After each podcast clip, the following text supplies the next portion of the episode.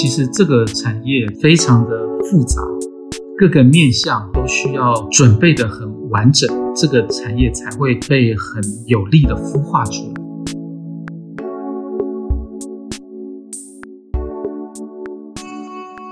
嗨，各位 BTBA Podcast 的听众朋友们，欢迎大家又再度捧场收听本次的节目。我是你这一次的节目主持人 Rick。还记得在先前的节目里，BTBA Podcast 曾经为你介绍什么是 Biomarker，以及 Biomarker 在精准医疗发展上的重要性。今天我们制作团队非常高兴能为大家邀请到的这一位来宾，他不但能够告诉我们利用 Biomarker 来诊断、来治疗脑神经退化疾病，他还拥有在美国以及东亚各国。丰富的职涯经验，我也会在本次的节目中和他聊一聊他对这些国家在发展生技产业上的观察，以及台湾如何能够从他国的经验当中多所借鉴。这位来宾，他过去曾经两次面试过我，而我今天很高兴能有这个荣幸来问候这位赏识我的伯乐。他就是目前在台湾新旭生技股份有限公司担任执行长的张明奎博士。明奎学长，你好。欢迎你今天参加我们 BTBA Podcast 的访问。听说你最近才刚结束十四天的闭关，终于可以出关伸展筋骨，感觉怎么样？呃，第一个谢谢大家，谢谢 Rick 的邀请啊，呃，也很荣幸来这边跟大家聊聊，呃，我自己也聊聊心绪，重获自由的滋味很好。呃，有吃到你想吃的东西吗？呃，当然，当然。明奎学长，你是台大化学系毕业，是什么样子的想法让你接下来到 Boston University 学习神经科学？这个也是很多机缘啊凑成的一件事吧。当时我在台大化学系念化学的时候，接触到生物化学，对，那我启蒙的老师是中研院的陈水田教授啊。那时候我们用 enzyme 的方式，用酵素的方式来做化学的合成啊。那那时候就慢慢朝生物的方向。在想未来要做什么事情，啊，然后之后到美国，本来要持续要走类似的方向，可是刚好在第一年的 PhD take 一个心理学老师的课，发现脑神经这个领域非常吸引人，不只是脑的功能，还有用来学习脑的功能这些工具啊，比如说 electrophysiology，然后怎么样 measure ion channel 啊，那 even 我们可以从这个 single molecule 的 level。来 study 这些生物的机制，biological functions。所以那时候就自己花了一年半两年的时间，硬从化学转到呃 neuroscience。那 especially 就是在呃 electrophysiology。那时候刚好在 BU 找到一位教授，他就专门在做这一方面的事啊，所以呢就从西岸搬到东岸，开始我这个脑神经的路。哇哦，那接下来是什么样子的机缘，让你在博士后的阶段，能够在西北大学还有在哥伦比亚大学这两个非常有名的学校参与研究？还另外一个问题就是，你在这两个地方修习的专题有什么样不同或者是相同的地方？好，呃，neuroscience 好，我们就在学习脑，那脑是整个器官，跟其他的系统还不太一样，这是一个非常特别，细胞跟细胞要呃 cross talk 的一个系统。所以，如果只在 molecular 的 level 上面，或即使在细胞的 level 上面研究，其实是不足够的。那时候在规划未来自己要的实验室的时候，呃，应该在扩展什么样的经验跟领域吧？那所以啊，之前我们在 BU 的时候是做 molecular biology，就是 ion channel 怎么样做 mutation，然后用 oocytes 或 cells record 这些 channel activities，非常 molecular 的 aspect。那所以我就希望从呃系统呃 systems 的 level 来看 neuroscience，然后怎么样进入 brain slices，更重要是怎么样未来进入活体的动物来 study nervous system 的这些现象。从 BU 到 Northwestern 哈，就是从呃细胞到 brain slices 的一个过程啊。那时候在 Northwestern 我们在学习脑里面的一个区域吧，叫 substantia nigra，是专门在 Parkinson's 的病人里面坏掉的一个脑区。呃，学习这个脑区跟其他脑区的关系，然后在哥伦比亚的计划就是想要理解这个 learning and memory 是怎么形成的，同一个脑区，另外脑区里面这些 iron channel 是怎么样互相的在对话。那所以就是从 molecular 到 cell，然后一直到 systems，那这个也是有一点有计划的把我的经验或 research field 再扩展一些。所以一个地方事实上是跟 Parkinson's disease 比较相关，然后啊、呃、就是跟 movement disorder 比较相关。那另外一个地方事实上是跟 cognitive dysfunction 有关系，那就是 Alzheimer disease。是的，没错，对。所以这就是你对于 neurodegenerative disease 开始有比较多的认识，而且全面性的概念就对了。呃，也是，就是怎么样把身上的功夫练齐全，呃，怎么样学习不同的工具，那个是当初呵 这个去找 postdoc 的 labs 的想法。那接下来是什么样子的原因让你在博士后结束了之后，然后你想要投入业界，而且还听说你曾经参加过 Merck Neuroscience Center 的初创的过程，可不可以跟我们聊一聊？从 postdoc 开始之后，那我觉得一切都超出预先计划的路子啊。像我们在小的时候都觉得我们可以掌握很多事情，我想很多听众也是在这个阶段，Posta 这个阶段的时候，是一个有点彷徨的阶段，不太知道自己做的事情未来可不可以用上，更重要是自己本来规划的这条路是不是真的一条路。哦，是一个康庄大道呢，还是一个死胡同？哦，那我想大家都在这个迷惘的阶段。那我也是，大家也知道，learning and memory 就是我在最后一个 post 啊做的事情。这个 field 还蛮 crowded，其实我们的知识还是不是这么完整，可是很多人在做，常常一个 postdoc 都要做七年八年，你才可以开始找下一份工作。啊，大家就会反思嘛，就说，哎，那我下一份工作。大家都希望有自己的 lab，对不对？做自己的实验，做自己的研究。啊、如果持续朝这个方向走，那是不是二十年才会实现？那我想，人的生命也有限，所以那时候在 postdoc 的过程中，我也在想这些事情。呃，到底这个领域是不是适合我的领域？还有考虑一下现在还有未来发展潜能更大的领域会是什么？那其实那时候也想好多事情啊，想。呃，是不是要 switch 到别的领域啊？即使还在脑神经里面，还是就跳出脑神经这个领域？哦，那个就是在 soul searching 的一个过程。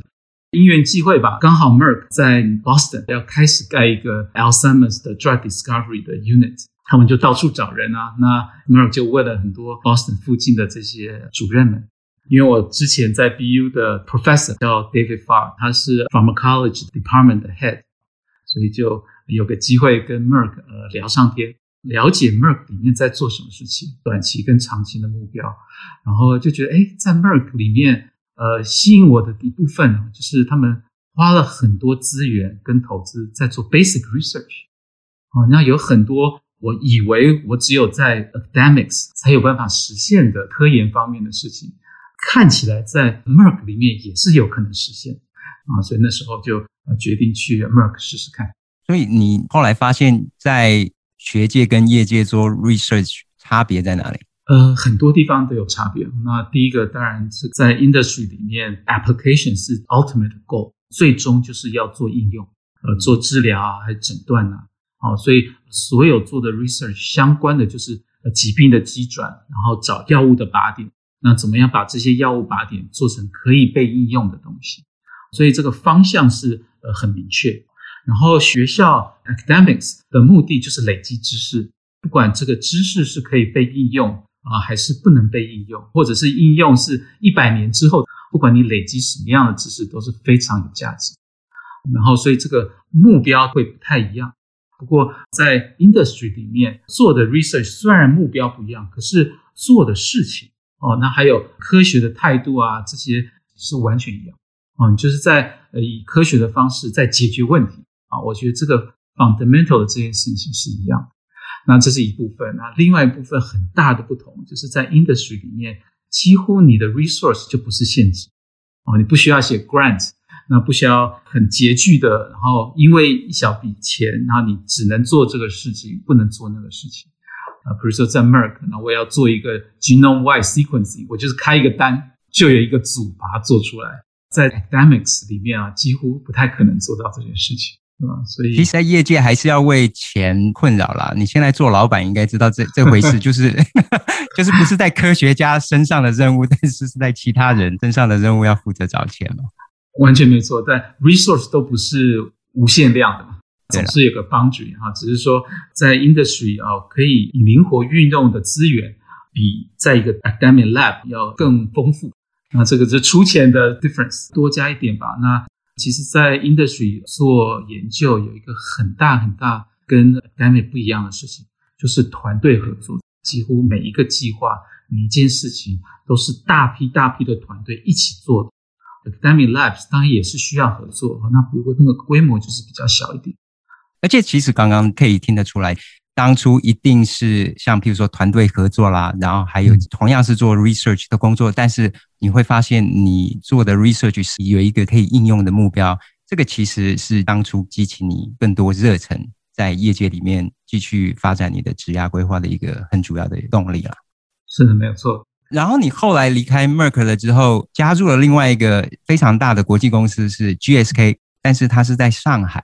到底是什么样子的原因？你跑了半个地球，然后到上海那边去，然后你去那边是做了什么？是你发现了有什么样特别的机会在那个地方吗？这个也是因缘际会哈。那我想今天我们的聊天呢，我会常常用到这个词。大家都知道，这个 Pharma 在这过去二十年来做了很多的重整啊，然后 merge 啦，spin off 啊，然后那时候 Merck 也是在做这个事啊。那所以刚好 Merck 把所有 neuroscience 的 assets 又 reallocate 到 West Point Boston site 就关起来，一部分人包括我就 move 到 West Point。在那个同时哈，GSK 也是在做重整的事情，他们把所有的 neuroscience 的 assets 都关掉，放到新加坡跟上海，所以他们那时候也到处在找人才。那所以那个也是有个机会，然后了解到 GSK 想要做的事情，机会还蛮难得。整个 disease areas 的 decision making 的 power 哈，都放在啊新加坡跟上海，而且是从零开始要盖整个 research enterprise。那我觉得这个超级有意思，大概是我的个性吧，我就是喜欢做这些零到一的事情。再来就是因为要在亚洲重新盖起来，那所以你可以参与到的面向就会非常的广泛。在 industry 里面，每个人都像一个小螺丝。对不对？你有一个固定的功能，你有一个固定的领域啊，你要 focus。可是刚好这个 GSK 的机会，它是要从零开始盖啊，表示每一个人都不能当成小螺丝，对不对？那你就有办法参与到除了你专业之外的其他的事情。然后觉得哎，这个机会还蛮难得的。那所以那时候我答应去 GSK 上海，呃，主要但这边有两个功能啊。第一个就是把 Alzheimer's 的 pipeline 在 GSK 跟团队一起建立起来。在另一个部分，就是 business development，不管是哪一个公司，除了内部的 research 之外，还有很多外界的合作需要做，要把外界的 research 啦、外界的 project 跟 GSK 或大药厂有相关或策略 align 在一起的这些 project 带进来公司，或形成外界的合作，就是这些 business development 的事情啊。所以那时候，呃，我有一部分的工作啊是在做这个事情。哦，那所以看起来我这个负责的范围跟工作的内容，就跟我以前在 Merck 的要更活泼，那更多元化，所以这个是吸引我的地方。再来就是我离开亚洲也好久了嘛，大概二十年了吧。然后爸爸妈妈都还在台湾，就觉得诶可以回到亚洲来，更接近台湾。那也开始了解一下中国啊，到底是怎么回事。在那个之前，我从来没有去过中国，那我也是很想理解中国到底是什么样的世界。呃，医药的产业在中国是什么样子？所以就是各个面向的考虑。那我就说，好吧，就 take 这个 risk，把我自己啊搬到上海了。这个也不算风险吧？这个是一个非常好的机会啦。其实我跟你蛮类似的，就是很喜欢从没有然后 build a side，这是一个很值得去动 creativity 的一个职位哦。我觉得这个都非常吸引人。是的，是的。而且除此之外，你在 GSK 事实上你的工作内容就比 Merck 更复杂了，而且你人员的管理上面你也就更大了。对，没有错。然后接触的不同的种类的人，哈，不同的 functions。但是你还是离开了 GSK 嘛？过了几年之后，你又回到了美国这边来。但是这一次呢，你来到的地点呢是德州的 MD Anderson Cancer Center，帮助一个团队，他成立一个 Neurodegenerative Consortium。这一次为什么吸引你来？然后它有什么样子的不同？你又累积到了什么样子的经验？好。那我又要运用到刚刚的词，因缘际会。你不是一直在说你在 soul searching 吗？这个也是 soul searching 的过程。对啊，其实，我想人生的每个阶段吧，我们一直在做这件事情。那这个也是刚好一个机会。那时候，Ron DePinho 刚刚被 MD Anderson recruit 过去做 president。他之前在 Harvard 的 Dana-Farber Cancer Institute 里面做很蛮有意思的事情，把 Harvard 里的 discovery 转化成新药。呃，那时候他 Belfer Institute 做得很成功，Belfer Family 就是这个 Belfer Institute founding 的 member 给他的一个 grant，呃，两千五百万美金，让 Ron 来复制 Belfer Institute 这个成功的模式，去寻找 Alzheimer's disease 药物的靶点跟新药。Ron 是做 cancer 啊，做 telomerase，所以那时候他就问我，就说：“哎，那我们刚好有这个 grant，主要的目的就是聚集这个领域很有经验的 professors，去找完全新的治疗药物的靶点为 L-SIMS。然后我们自己需要再去募资 twenty five million，好，所以这个是一个 fifty million 的一个五年的 project。最终的目的是要盖一个小的药厂，把个新的靶点转化成新药。”那最后当然是会要跟大药厂合作啦，或者是 spin off biotech companies。呃，你可以想到这个又是一个从零开始要盖的一件事，而且最后做出来的事情会是一个非常有意思。那未来是可以持续的做科研，也可以持续的跟大药厂合作，也可以盖新的公司。那在这个过程中，除了科研跟这些 professor 的 interaction，那还有 fundraising 的 activities，对我来说又跟原来在 GSK。我可以做的事情又更广泛，所以那时候答应了 Ron 帮他一起组织这个 consortium。那只是呃我们在谈论这个过程中啊，然后 Ron 就说啊不好意思，我被 MD Anderson recruit 到 Houston，那所以我们把整个 project 就搬到 Houston。我觉得这是一个很不错的经验，因为我想你在 MD Anderson 帮助这个团队建立的过程当中，其实你接触了更多早期 discovery 的一些过程嘛，是这样子吗？呃，一部分是对，那更重要的是，我可以掌握的 resource，那就是整个 fifty million US dollars 都是我可以来安排跟掌握的事情。那有这笔钱，其实可以做很多很多不一样新的事情。那我相信，就是你累积了这么多创立研究团队的经验啊，所以一定接下来又是你所说的一个机缘的关系。还有一个灵光乍现的时刻，告诉你说：“哎，你现在应该要试试看你自己的实力如何，是什么样子的情形之下，让你突然充满热血，然后去开创你现在在台湾的公司。”这个有一点是因缘际会，那也有一点是设计。在 m d s n 这个过程中，其实我一直以来哈有 sponsor 日本的一位教授，他叫 Makoto Higuchi。我跟他认识是从 GSK 的时候，那。我刚刚跟大家分享了，在 GSK 我一个 business development 的功能，就是外界相关于 Alzheimer's 的 project 啊，或者 GSK 想要去找的 Alzheimer's 的 project 啊，大概就是会先经过我。所以那时候就认识到 Makoto Higuchi 这位日本的教授，他用人脑的脑片去筛选化合物，他要找出一些化合物可以特别的认识脑里面不同的蛋白质。比如说 tau tangles 啊，A betas 啊，或者其他的 cells 啊，astrocytes 啊，microglia 啊，那所以那时候我在 GSK 就很看重它这个 screening 的 strategy。那还有它已经有了一群化合物了，我觉得还蛮特别的。所以我那时候在 MD Anderson 就持续的 financially support 它的研究的计划。那终于我们一起把它其中的一个化合物带进人体，第一代的 tau tangle 的 imaging tracer。基于这些过去跟他 interact，和过去他这个十几年的累积，那我发现他手上的这些 assets 应该可以在一个 biotech 的环境里面很快的进商业化。呃，那时候我就有一个想法说，诶，呃，我们可以利用这些 compounds 成立一个公司。那这个公司可以基于这些 imaging tracer，为了不同的脑部疾病做很精准的诊断。更重要的是，怎么样看到这些药物的靶点之后，怎么样开发新的治疗的药物来 engage 这些药物靶点，或者是清除这些的药物的靶点，所谓脑部的精准医学的这个目的。那所以我们就大概想了半年的时间吧，然后我们就决定来成立这个公司。我也听说，事实上你们公司的名称也跟你们这个做 imaging tracer 的这个灵感有关系。对，是那时候我们在想公司的名字。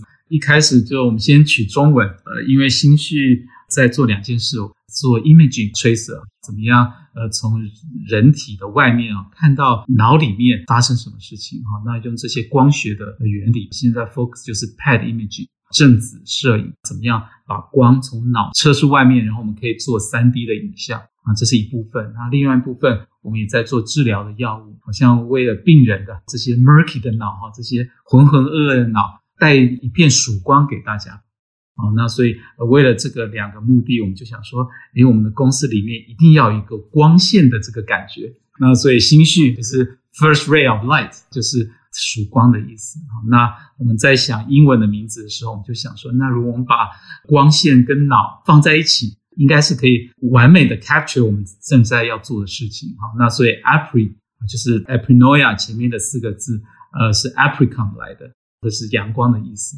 那后面的 noia 就是呃 paranoia，那个最后那个四个字啊，跟人的呃想法啊，跟人脑啊相关的这个字尾，我们就把这两个呃连在一起。你的公司所做的，事实上是对于现在目前在 biomarker 领域里面做研究啊，一个非常兴奋的例证。为什么呢？因为你们的 tracer 事实上就是去看 biomarker。但是你们同时找到这个标靶了之后呢，你们也可以借由 tracer 的专一性呢，来当做一个治疗的载具。也就是说，你们可以把 biomarker 跟它医疗用途而紧密的结合，并且把 biomarker 技术最大化的一个最好的例证。谢谢 Ric，我想我们未来应该请你当心绪的发言人，你把我们要做的事情很清晰的说明给大家。那我想是的，在第一个部分啊，精准医疗是现在跟未来大家在追求的事情，尤其是脑部吧，因为脑部做精准医疗其实还蛮困难，跟其他器官不太一样哈。那我们呃很难很轻易的把脑打开来去做这些 biomarkers 的 study 哈。那所以怎么样用影像的方式来做哈，那就是很重要。那所谓的精准医学啊，其实就是怎么样用 biomarkers 这些生物的标记物。去了解这个 disease，因为 disease 都不是单一面向的病，很多疾病都是非常复杂的。比如说 Alzheimer's，其实我们用单一的 Alzheimer's 来 classify 这个疾病，可是这里面其实有不同种类的 subtypes，还有很多疾病必须要依赖医师的诊断啊、问卷啊这些比较有人为影响来判断病情或者是确诊啊，人为的因素，那你也知道 variation 就会很大。那怎么样用这些比较精准的方式 classify 病人，把病人再分成不同更精准的 subtypes，再从不同的 subtypes 里面来了解这些不同 subtypes 它的病是怎么样演化，比较是 natural histories of the disease。除了临床上的表征之外，这些 biomarkers 怎么改变脑部这些蛋白质怎么样堆积，怎么样传递，那怎么样感染到其他脑区？这些种种的事情，就有办法帮助你更深层的了解这些不同的疾病的机制也好。也许从这些 biomarkers 的观察，可以想象出一些治疗的方案。那我想，第一阶段这个 biomarkers 就是在了解这些疾病，未来临床应用上，医师就可以用这些 biomarkers 早期的诊断出病人来。更重要的是，怎么样精准的确诊。再来说啊，我怎么样 stage 病人？哈，这个病人到底是初期、中度还是晚期？那最后更重要是有不同种类的治疗药物，怎么样用这些 biomarkers 来影响或者是指导医师开处方？也许未来某一种 biomarkers 的 profile 需要用一类的治疗药物，哦，那另外一种 biomarkers profile 的病人需要用另外一种治疗的方案，哦，那我想 biomarkers 从 disease 的 basic research understand the disease 角度的到应用，其实每个层面啊都是非常非常需要的。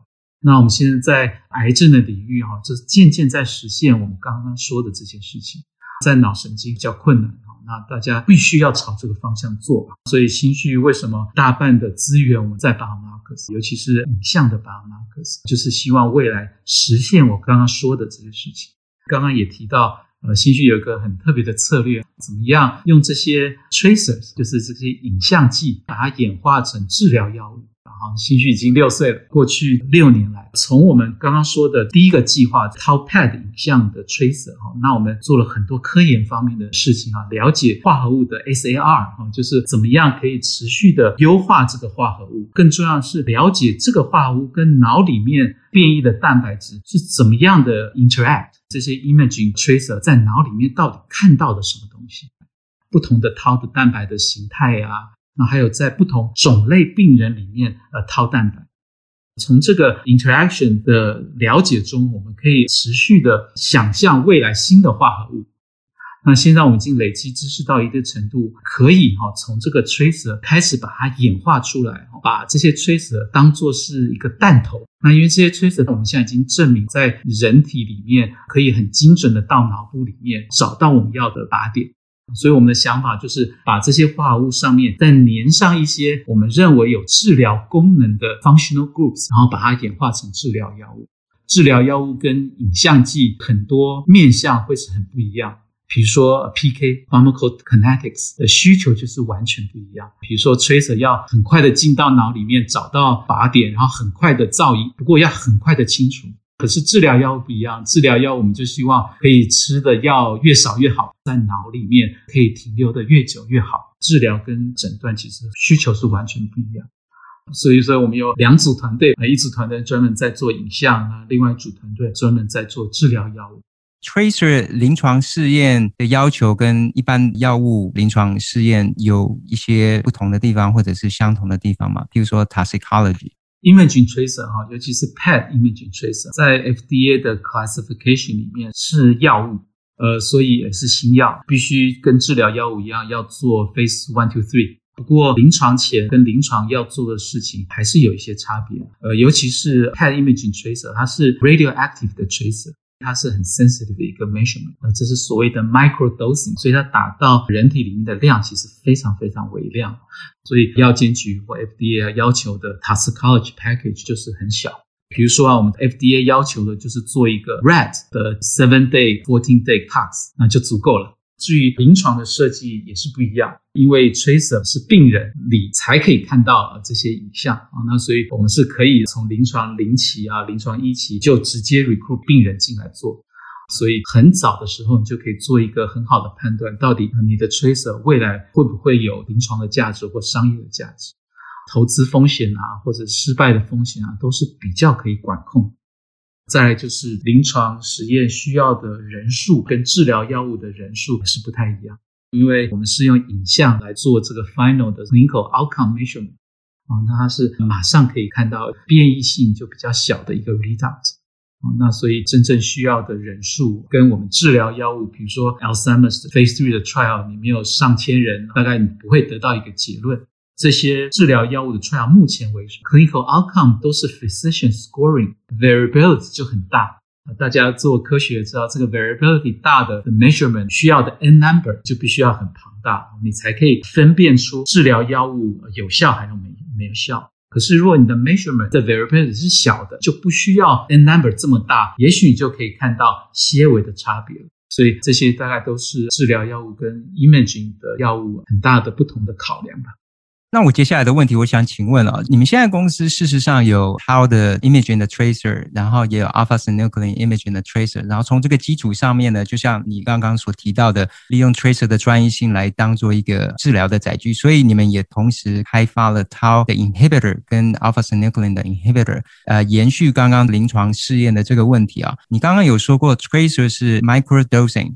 所以你要的剂量非常非常的少，可是你的药物可能需要有一定的量才有办法做 inhibition，所以它的 PK 是不太一样的。到时候你们要去做临床试验的时候，你要怎么去处理 tracer 这个载具所可能引起的 toxicology 的问题？你说的没错哈，tracer 的用量跟治疗药物用量是天差地别，所以它们的毒性还有 PK 啊都是完全不同的。更重要的是，其实我们由 tracer 演化出来这些治疗药物。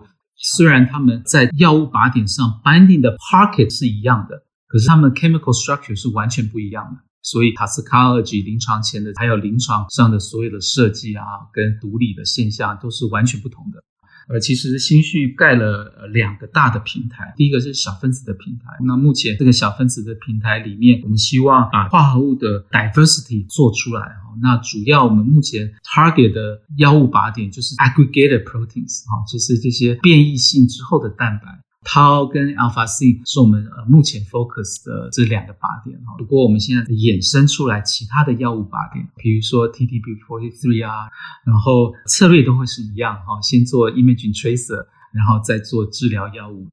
不过，新序很重要的一件事哈，就是未来除了我刚刚说的，我们可以精准的挑选出病人来用药，更重要的是，我希望我们开发的治疗药物可以依靠我们的 tracer 做更精准的用药指南。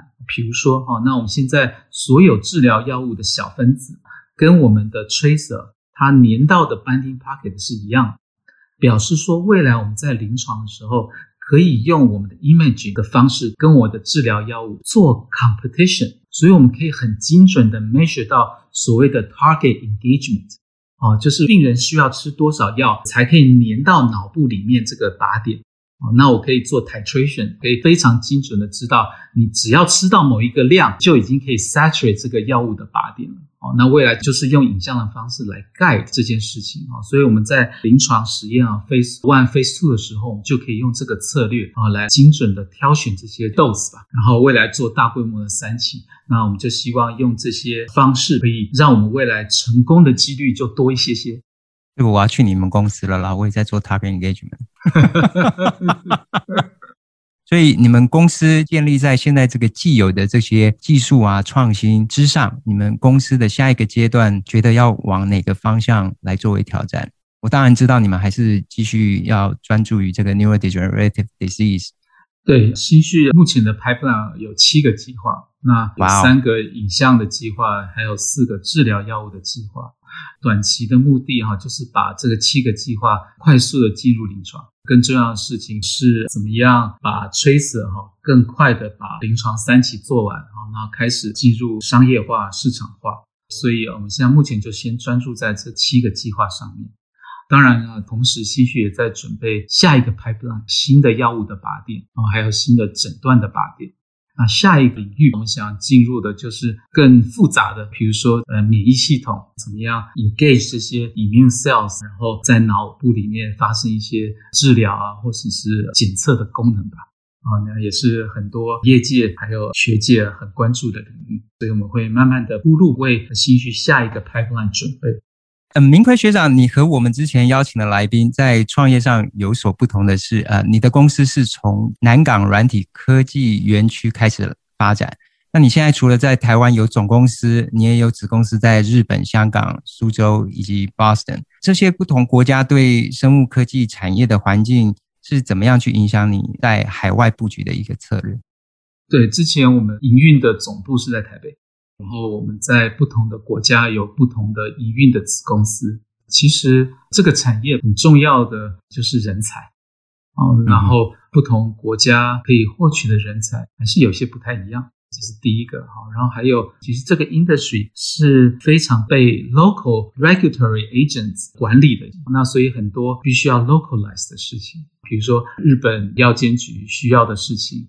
台湾卫福部需要的事情，美国、中国多多少少还有些不一样哦。那还有临床上面的 practice 啊，临床医院、临床医师们需要 engage 他们的事情啊，也要 localize。所以在不同国家，怎么样应用不同国家的人才做更完美的事情？新序一开始就在做国际的布局，钱的资源也好，人的资源也好，政府的资源也好啊，医学界的资源也好，那台湾有什么资源？中国有什么资源？美国有什么资源？然后把它整个整合起来，变成新序。这个太好了，这就是为什么今天有这个机会，想要聊一聊你对其他不同国家他们在生物科技产业环境上面你的观察。哦，我记得跟你在之前的讨论当中，你曾经提到，在资金获得的层面上啊，似乎相对来讲，中国、韩国的投资者他们比较愿意对生技产业来投入心力啊。譬如说，你们公司就有这个韩资嘛。那台湾很多人都常常讲说，好想赢韩国。我想知道一下，韩国他们对于生物科技产业的发展的环境啊，是类似像用请全国之力去扶植三星的这样子的一个模式呢，还是他们会让呃所有有创新 idea 的公司都尽量让他们来发展，也就是百花齐放的一个模式？嗯，问了一个很复杂的问题。我我先来简单说一下韩国吧。韩国政府哈在 biotech industry 其实规划了很久，投资的也很巨大。那不过比较不像之前电子业的状态哈。那比如说你说的三星，现在我们观察到的 biotech industry，当然政府扮演了一个非常重要的角色啊。那不过很多的事情都是民间的 investors drive 这件事情，所以您可以看到现在非常多不同种类的 biotech 公司在韩国形成。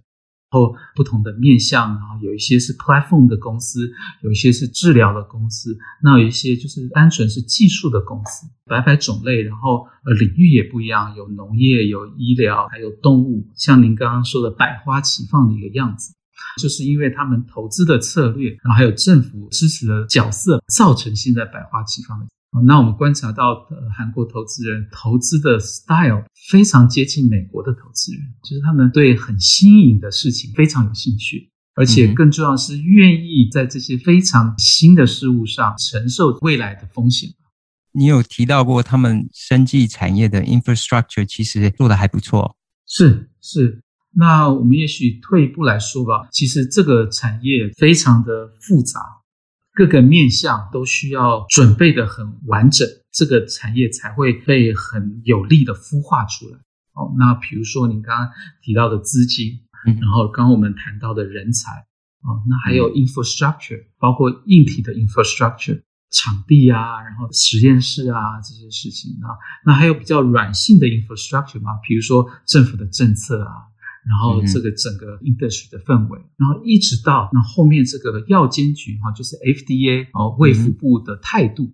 那因为这整个 industry，第一个是人的 industry，那这是用人脑创造出来这些事物跟药物。更重要的是，这个是一个 heavily regulated industry 哦，所以药监局 FDA 的态度完全决定了这个 industry 可以很活泼的快速成长呢，还是只能很保守的慢慢的成长。整个产业链里面每一个 component，在一个国家需要准备的很完整啊，然后它这个国家的 industry 才会蓬勃的发展。那我们现在观察，在亚洲，韩国还有中国就是处于这个状态，看起来每一个 component 都成熟到一定程度，是在一个要往前快速发展的阶段。嗯哼，我们等一下会花一段时间来聊聊中国。不过我们先聊一下这个另外一个亚洲四小龙——新加坡，他们资金也很多啊。像那个电影《Crazy Rich Asian》，就是说他们的资金非常非常的多。可是似乎他们在 biotech 这个 industry 上面，可能是因为市场局限的关系，也只能够投资在很多 preclinical 的部分而已。呃，对，新加坡其实在亚洲来说是投资 biotech industry 比较早，而且投资很深的一个国家。新加坡政府花了很多很多的资源吧，啊在做 infrastructure。更重要的是，政府鼓励呃 academic 的 discovery 啊，然后把他们转化成 biotech 公司。新加坡政府在这件事情上做得非常非常成功。可是有一个可惜的地方哈，就是因为最终我们要做的是人的治疗药物，对，好，那或者是应用在人身上、动物身上，所以这个临床的这个 component 就是非常非常重要。即使你前面 discovery 哈到前期的化合物啊，或者是这些 assets 开发的很好，可是如果没有这个临床的 infrastructure，或者是没有 resource 可以 sponsor。你这些临床的开发，那就会变成一个断层，你没有办法把这些很好的产品最后进入临床啊。我觉得呃，新加坡有一点点可惜，就是后面这些临床的 infrastructure 没有办法支撑下去，所以当地的 startup，当地的产出其实真正是很有限。不过很多新加坡的这些新的 technologies 啊，都是有跟其他的药厂啊，或者国外的公司合作的案例。嗯哼哼哼。那所以台湾的状态比较介于韩国跟新加坡之间吗？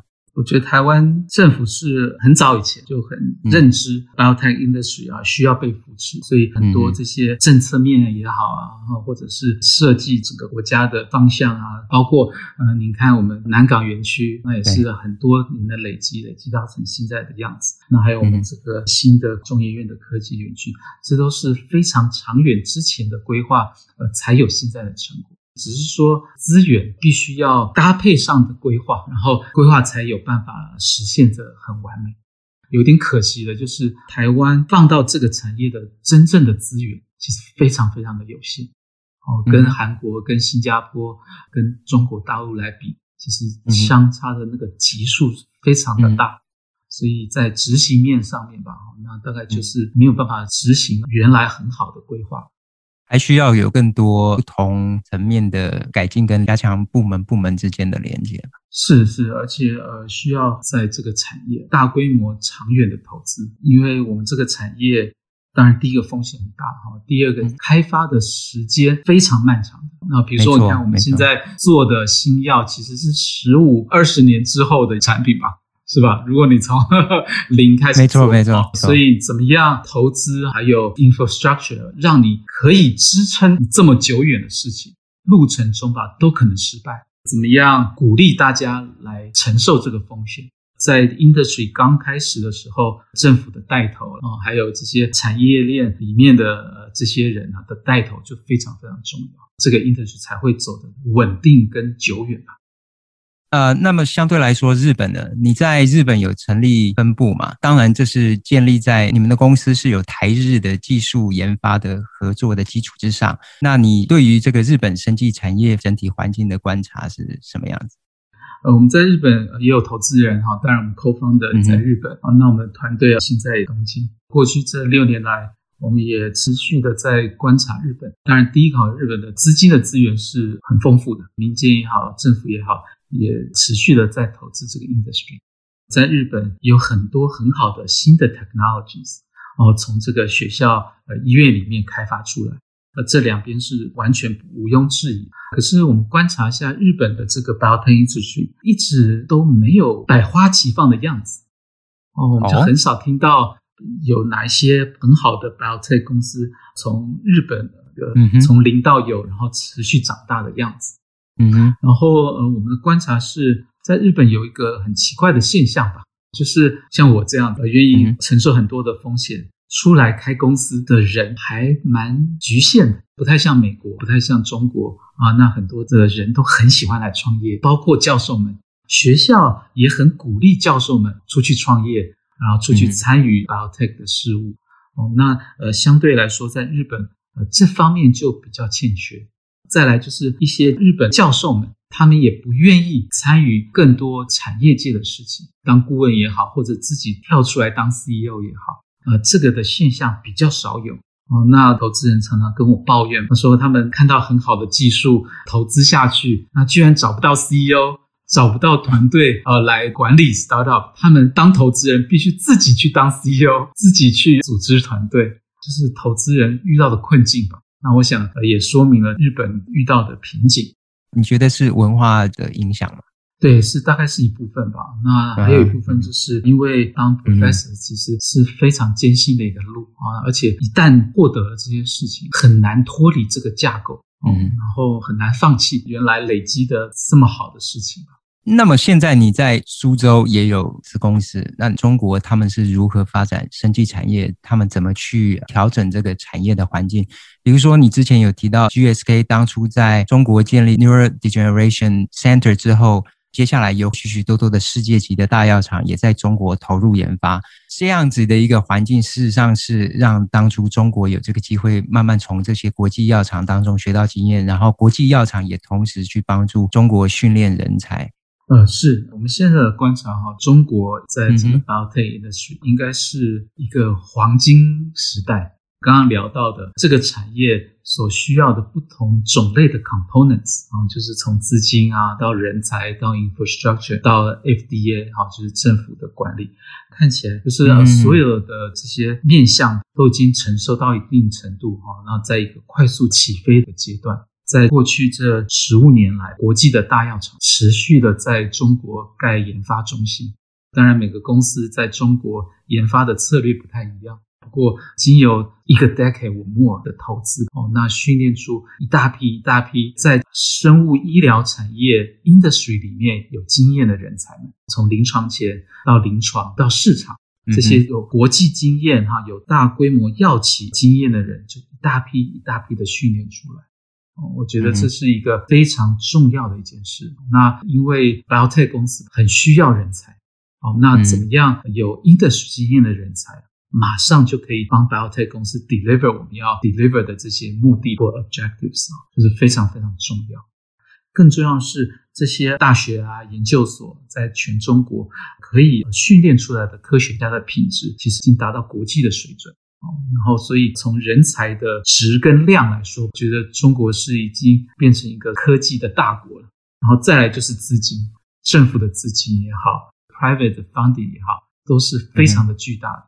然后我想有办法跟美国的资金来匹比，而且很多投资者跟创业者哦，那也都很想来做这些事情。大家也知道，最近中国药监局也越来越常规，那更重要是越来越活泼，他们愿意接受更多新的事物在中国做，然后在中国考虑可不可以往下前进。Once again，这个值跟量哦，那在中国我们看到每一个 component 都已经准备齐全了。嗯，那所以那时候我们非常坚信，在中国必须要布局。哦，那除了从市场的角度来说，那更重要的是人才的角度。很多在台湾呃，兴许没有办法获取的人才，那其实在中国就会有非常多的选择。啊，所以呃，我们很早的时候就在苏州的一个子公司啊，那我们现在在上海也有 operation，正在盖一个新的办公室。另外一件事就是我们在苏州，好像您刚刚提到的，其实我们这个园区哦，已经是十一年的园区了哈。当初是中国政府跟新加坡政府一起合作做的园区啊，新加坡政府就协助中国政府来设计园区。那这个园区现在已经有那四五百家半导体公司在这个苏州。哇哦！呃，生物园区里面，那有一些公司都在上海跟香港 IPO，那所以这个氛围或者是 infrastructure，在过去这十几年来的累积，都已经到非常成熟啊。那这才是苏州而已哈，那还有其他不同的城市，包括上海跟北京，其实都是在规划这些产业园，大家都在积极的投资这个产业。其实世界各地很重要的这个生物科技发展的重镇，它都是类似园区的概念，因为它就是可以很快速的发展每个公司所需要的不同的研究啦、分析啦，然后它形成一个产业的聚落，其实是帮助每个公司成长的一个很快速的一个环境模式啦。是没有错，您说的没错。其实这个是人的 business，对这个人才 foundation 是最重要的基础。最后这个部分呢，我想要问你的就是说，在你成立了这么多团队啦，这些经验当中，在你带领的工作团队之下呢，你要求是一个什么样子的一个团队的文化？简单来说吧，那个我希望我的公司哈，或者是我上班的地方，是我每天都想去的地方。嗯，然后呃，我到的时候，我是很开心的一个状态，在做我所要做的事情啊。一个很开心的环境，让我可以跟所有的同事共事吧啊，我觉得这是第一件啊。那所以其实兴旭，我从 day one 我就希望做成一个非常活泼，大家都非常高兴一起来做事的一个环境。那更重要的是，呃，我希望所有参与这件事情的人都非常知道所有我们在做的事情，所谓的透明化。那我想，呃，我花了很多时间哈，跟所有的员工说明我在做的事情。呃，从个人的角度，那从公司的角度，需要大家都非常的清晰、透明化跟快乐。呵呵，那我觉得是呃很重要的事情。那尤其我们在做科学嘛，好，那我需要创造一个是让大家在很舒服的环境下来创新啊，来想这些科学的问题，来解决这些问题。对，这个是花了很多时间，特别。安排的事，你有发给你的员工联络簿吗？这上面有印着这个“快快乐乐出门，然后平平安安回家”，这是你们公司的目标。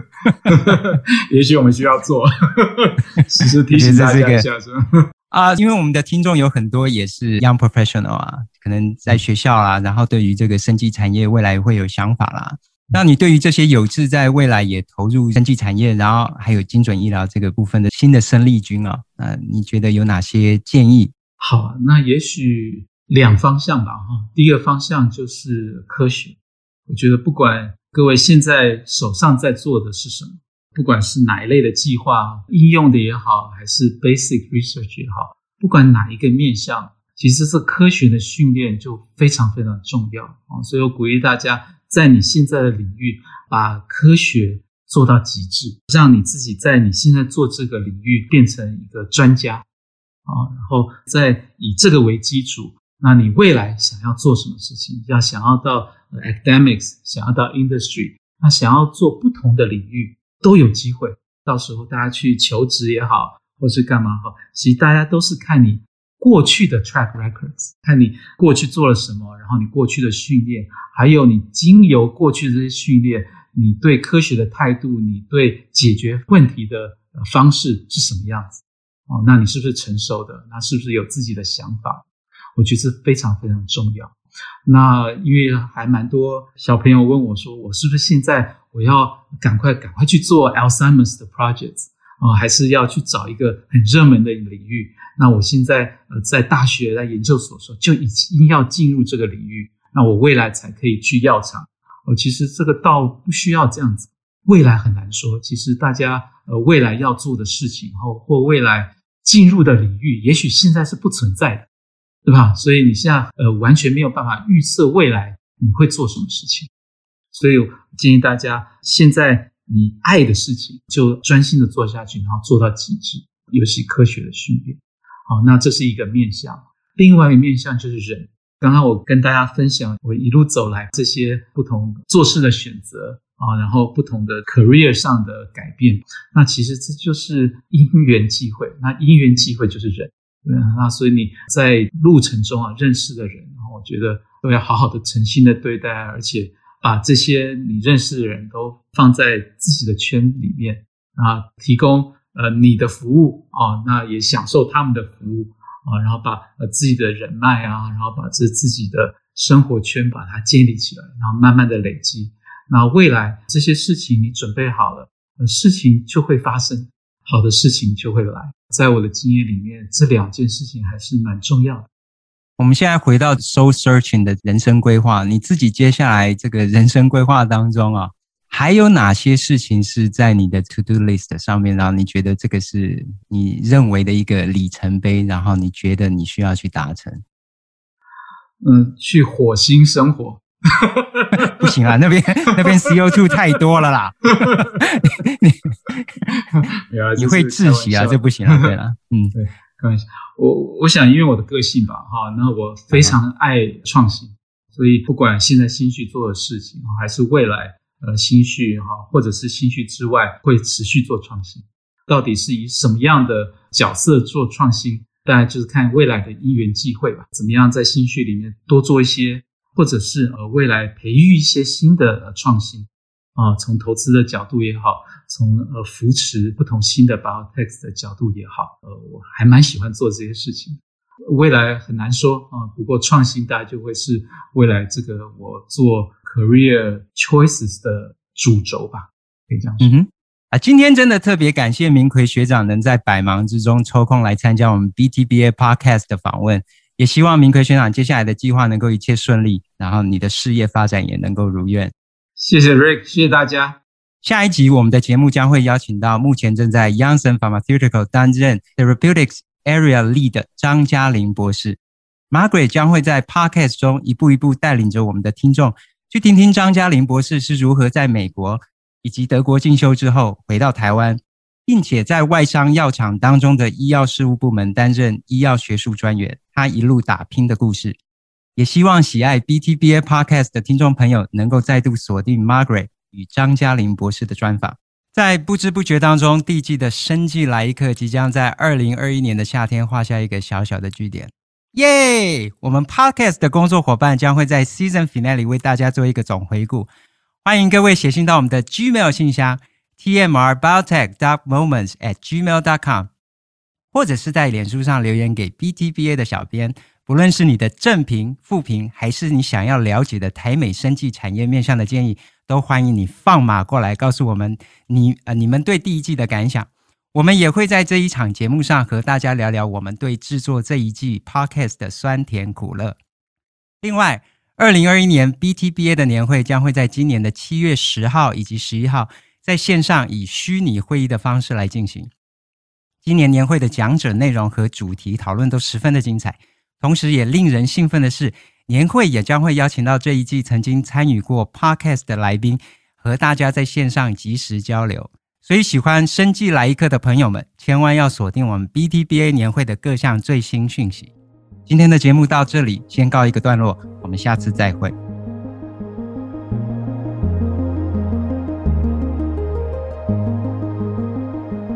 生技来一课是由 Boston Taiwanese Biotechnology Association 制作发行，台北驻波士顿经济文化办事处赞助。我们的制作人有范恩、Richard、Joe、Yvonne、Erica，还有 Margaret。后制人员有 Joe 和刘继秀，宣传则是我们的菲比蔡涵婷。我们的信箱是 tmrbiotech.moments@gmail.com，欢迎来信给我们。谢谢你的收听，我们下次再会，拜拜。